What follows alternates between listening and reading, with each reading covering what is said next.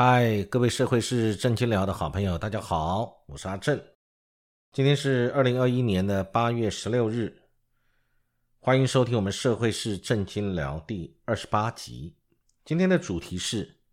中共是否会武力犯台？哦，今天这个议题比较严肃一点啊，我们一起来探讨这个议题。最近看到了《中国时报》的社评。啊，里面提到了一个令人觉得很关注，也觉得很重要的一个议题，就是亚洲协会它旗下的一个中餐馆网站，最近有邀请中国问题专家来讨论，北京会入侵台湾吗？当中的专家，美国前国务院代理亚太驻青董云赏就说，最简单的答案就是，这要视情况决定。他又补充说，所有的情况都有可能。这种答案呢，听起来好像是没有答案，但实际上，其实它也充满了很多的组合跟变化。我想，他讲这个视情况而定，这的确是某个角度来看，就是视情况而定，视很多情况，是中国大陆对于很多事情的反应，对于我们台湾这边，我们做了什么事，说了什么话，我们。有什么是跟让中共下不了台的，让中国大陆觉得你已经触犯了我的底线的，或者是美国在这中间做了什么事情，有什么作为，令中国大陆觉得，呃，我不使用这样的一个方式，我没有办法达到我的目的，或者是犯了我的怎么样的一个不可，呃，违反的一个禁忌等等，这都是一个可能性。综合不论是两岸之间或者美中之间。在很多的论述跟坚持的主张里面，其实我们一直知道，站在中国大陆的立场，其实他是长期一直坚持台湾是中国大陆最敏感的一个核心问题，而且中国大陆从来也没有放弃对台动武，就是而且呢，最近这几年我们感觉得到对台湾，尤其是呃政党轮替之后，对于我们台湾的很多的。呃，军事上面的一些威吓，让我们产生了很大的一个心理上的一个压力啊，这也是事实。再来，因为呃，中美的一个争霸，以及在我们太平洋这边啊，美中之间的强权竞争，台湾就正好在这样的一个地缘政治的位置上面，所以相对的，我们也处于一个很艰难也很敏感的这样的一个角色。讲到美国跟中国大陆之间。或者美国跟我们台湾之间，其实大家都知道，其实站在呃，他对呃美国对中国大陆的一些承诺来讲，它有一个中国原则，以及美中三个公报。那相对的，对于我们台湾来说，它有六项保证跟台湾关系法，这个就是明定在美国的法律里面，它必须去遵守的。但实际上，各位也看到，这个所谓的一个中国政策，常常。中国大陆会跳脚，就是美国，你怎么常常类似在打擦边球一样？的确，你的确做了，呃，你有这个一个中国的原则跟三个公报，可是你为什么常常跟台湾这边，呃，这个有很多的这个呃很敏感的，或者是有一些很暧昧的一些行为？这站在中国大陆的角度来看，这些事情都会觉得是令他觉得有一些不可接受，甚至是已经在边缘的一些事情。美国在最近，他一直在做很多事情。他在呃呃，美国跟呃这个中国大陆，他在很多的这个会议里面，呃，他们都各自有各自的立场。然后美国又邀请了日本首相到美国去参加领袖会议，也邀请了韩国呃到美国去参加会议。当然，里面也谈了很多的战略物资、晶片、疫苗啊等等，或者相关的这个美日安保。他们相关的协议，当然里面谈到了，也谈到台湾问题，包含不管是在呃这个七大工业国 G 七的外交部长会议，或者是领袖峰会，或者是 QAD 美日印澳，他们这些会议里面，最近都把台湾台海的安全视为一个很重要的一个事情。这代表了什么意义？这代表了台湾正被推上火线之上，呃，是一个被推到了一个呃最前线的一个位置，很敏感的一个位置。那这个，我们这时候我们应该怎么去思考自己的位置跟定位？我想各位记忆犹新，可能都还记得我们在我们的这个谈话里面，在之前的几集里面，我们也谈过在中国共产党建党一百周年的七月一号的谈话里面，中共的总书记习近平他曾经说过，他说解决台湾问题、实现祖国的完全统一是中国共产党矢志不渝的历史任务。要坚持一个中国原则还跟九二共识，推进祖国和平统一进程。那中共将完成祖国统一跟实现中华民族的伟大复兴，建成社会主义现代化的国家列为同等重要的使命。这个事情我们就可以理解，这个统一站在今天中国共产党呃以及习近平主席的一个立场，他一定要做到这个事情。中华民族的伟大复兴跟完成祖国的统一，他在这些事情上面，他非常的坚持。这个现在已经是中国举国上下，中国大陆举国都认为必须做的一个事情。各位如果还记得，媒体有报道，美国在台协会的主席莫健，他曾说：“他说中国大陆的国家主席习近平一人决策，为台海带来了很多高度的不确定性，而且很多人他没有意识到。”中国大陆在多方面造成的威胁有多么的大？如果未来没有有效应对的话，将使美国以及它相关民主盟友会在未来会陷入困境。你想想看，这个莫健他呢，他对于中国大陆他是非常的了解。他谈到了，他说中国大陆从集体领导现在走上了习近平主席的一个人的决策。那他会这样做，也是因为他第一个他的能力增强了，再来他的自信。新增强，所以他具备了本来是集体领导、互相牵制的，现在已经逐步走向了他的啊一人的一个决策为最重要的决策。所以相对的，对于我们他的对台政策啊，跟在中国国力的增强，不论在资讯、在科技、在各方面，他都有他的一个独到的一个能力，也造成了很多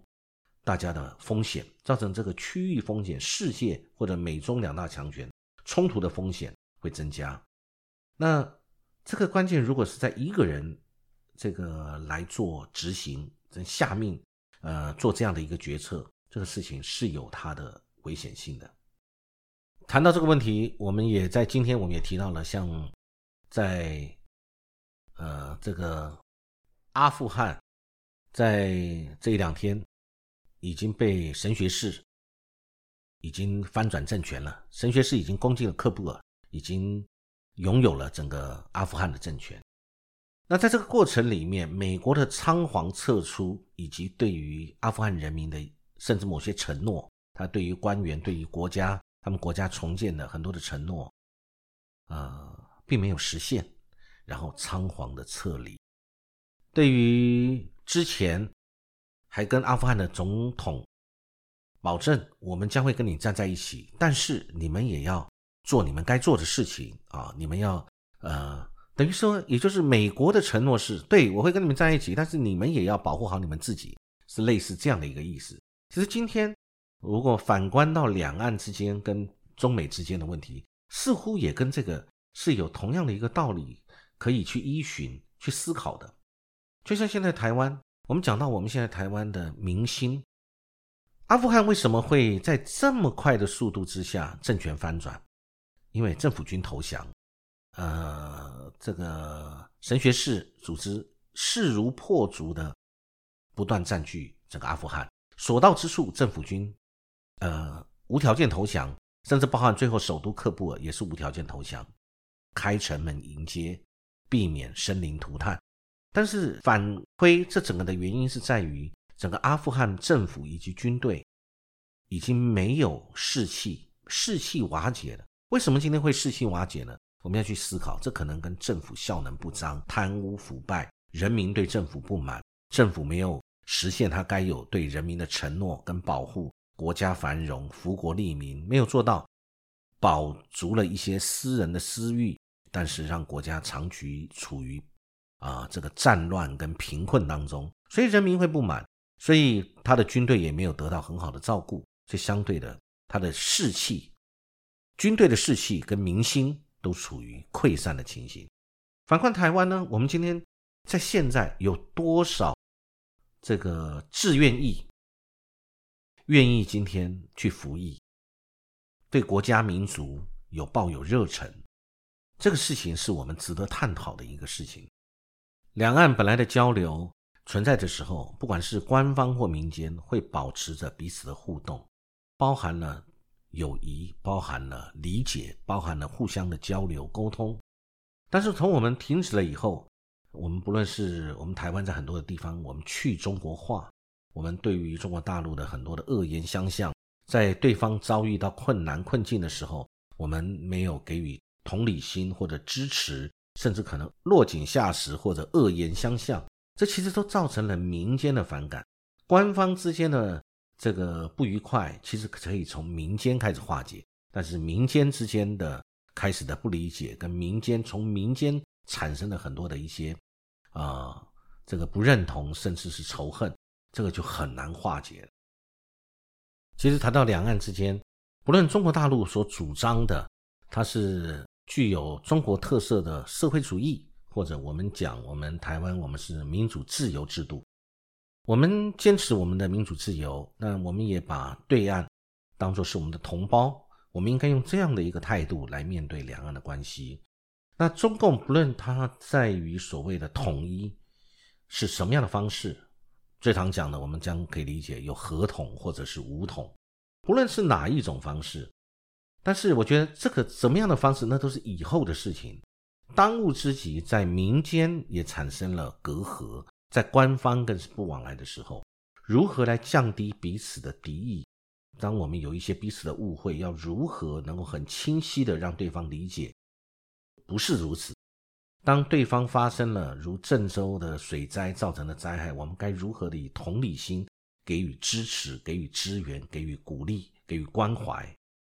这就是两岸之间应该做的。而且，当有这些事情的时候，在对于某一些呃彼此之间可能误判的事情上面，会往好的正向的方向进去发展，而不会往。两边复变的方向去变成一个死结，无法解开，造成民间跟官方通通是对立，那这个就是很难化解的一个事情了。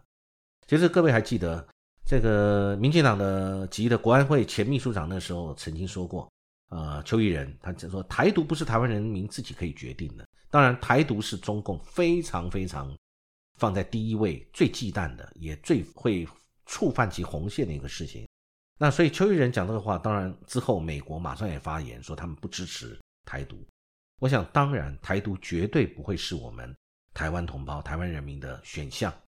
因为那并不是我们可以自己决定的，同时也不是我们也不应该是我们要选择的。那不管现在的执政党的他是不是对于所谓的呃中国大陆你认同，或者是不管是对于他的政治体制，或者是他对于我们。它在经济上面的发展对于我们造成的威吓，或者是我们长期跟美国友好，现在美中之间的强权争霸当中，我们选边靠美国站队，不论是哪一种，其实我们应该也去思考，我们该如何去友善，去降低彼此的敌意，这应该才是我们最重要的一个事情。其实你说这个，我们说我们不台独，但是其实站在中国大陆的认定里面。他一直认为，其实我们台湾很多人，尤其是现在执政的，其实是渐进式的一种台独。你虽然没有称呼你要台湾要独立，但实际上你正在做了很多往台独方向去做的事情，包含去中国化，包含这个修改课纲，包含很多两岸之间的不互动、不往来或者是不友善的行为，其实都有这样的一个味道在。那看在中国大陆的，不管是民间或官方的眼中，其实。寒天饮冰水，点滴在心头，大家冷眼旁观，心中都自知。当有些事情发生的时候，你可以中国大陆，他也可以选择用比较和缓的方式，也可以选择用强烈的方式。这时候对我们是否有利？我想这个我们应该要来思考。其实各位仔细去注意，会发现一件事情：美国现在非常的呃用力的、用心的，在许多的国际场合。在很多的会议上面，呃，不管是亚洲的、美日的、美韩的、G7 的，呃，七大工业国，或者是 QAD、美日印澳四方会谈等等的，不断的是把台湾问题跟台湾推上前线，把台海之间的问题把它变成一个国际化，在国际间变成是国际关注的一个议题。那我们就要去思考这个这样的做法对我们两岸之间是否一定很好？有没有可能造成了本来我们我们就是两岸一家，血浓于水，同样的血缘，我们可以自己解决的事情，现在因为国际的关注跟国际的介入，造成我们两岸之间要自行两边自行来做一个和缓的渐进的一个一个交流，一个更友善的互动，变得有困难了。会不会是有这样的一个情形？其实两岸之间的关系，大家都知道，这是两岸之间的事情。在前几年，在政党轮替之前，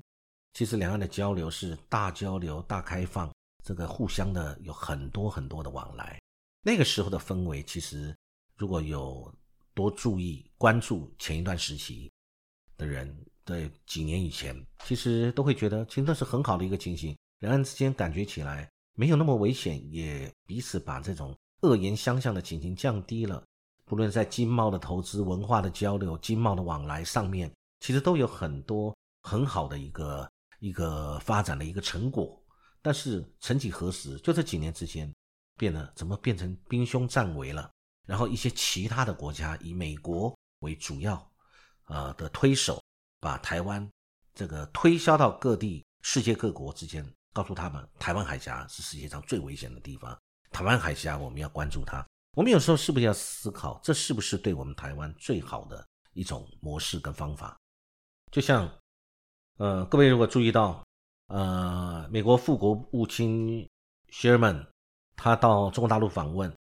先见了谢峰啊，他们的排名第五的副部长。那最后呢，又跟王毅啊见面。王毅那时候其实就有跟薛们再一次提到，他说有美中国大陆它是有三条底线的，哪三条呢？第一个就是美国，你不要想去颠覆我中国特色的社会主义这种制度。再来，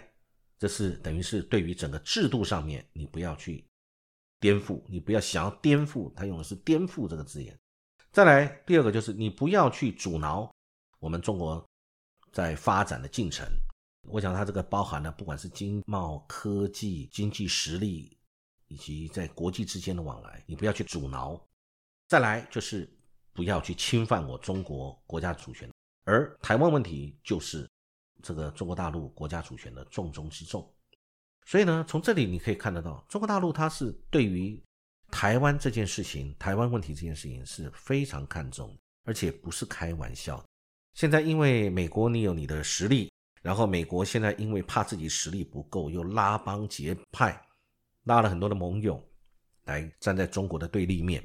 又把台湾问题把它国际化，推广给国际，告诉国际台湾问题非常的严重，台湾问题是一个重中之重，我们大家要一起都来关注，因为台湾是一个民主自由的制度等等。那么我们姑且不论美国它的用意到底是什么恶意，我们宁愿相信它是一个善意的。要对于我们给予支持，对于我们这个民主制度的认同，他对于我们当做是盟友。当然，在实际的这个国际现实里面，也把我们当做一颗棋子，在他的最前线，在的他的这个第一岛链里面呢，我们又担负了一些，不论是为他的情报或者情报收集，或者是站在这个地缘位置上面，我们台湾很重要等等的。那我们宁愿相信美国对我们也是友善的，但实际上我们被推在。这个国际上面认为台湾是一个很危险的地方，很重要的一个议题，我们应该也要思考，是不是有人在窃喜之时，也应该去思考，这对我们是不是好事情？当然，最后还是要重复一次，中国大陆它已经很明确的声明要统一。那不论我们同不同意，或者我们愿不愿意统一，那么中国大陆的主张它是要统一。那不管是采用合统或武统方式，那当然。站在我们的立场，我们认为台湾同胞、台湾人民的意愿是最重要的。台湾人民对于民主自由这样的制度，我们是坚持的。那中国大陆要跟我们统一，那不论是合统或武统，这个事情是一个进程，是一个正在进行的事情。他不会放弃，他也讲他不会放弃。那不论是他这个统一是最后是个和平的方式统一，对台湾没有造成任何这个武力的伤害，那或者是他是。只是在这过程里面，他去阻止台独的发展，当做一个手段，不论是哪一种。那我觉得我们我们要能够思考，因为站在刚才我们谈过了，现在呃中国大陆的习近平总书记他一个人的一个意志，他想要实行统一，他已经不是集体领导，而是他个人的一个领导魅力跟决策占了很重要的一个地位。那么我们要如何在这中间顾到自己的安全，以及我们旁边这样的一个呃中国大陆，呃，它在各方面实力的增强。以及我们跟美国之间的关系，以及美国不断的去强调台湾在国际在国际之间强调台湾现在的危险性跟台湾的重要性，台湾海峡的一些风险等等，对台湾是好是坏，我们去思考。但是我们希望台海不要发生战事，两岸可以和平。不论最后的结果是如何，都不是你我一个单个个人可以决定，这会牵涉到我们两岸人民。的一个集体思考跟最后做的一个决策，那这个时间也可能是一个渐进式的。我们希望它在一个和平的一个路上逐步往前迈进，最后达成怎么样的一个共识都可以，而不是立即因为其他的国家介入或者是呃对于这些事情的推动，造成两岸兵凶战危。真正吃亏的，如果发生这个事情，吃亏的将会是我们台湾。跟各位分享这样的一些议题。谢谢各位的聆听，祝各位有美好的一天。期待我们很快可以再有其他的议题的分享。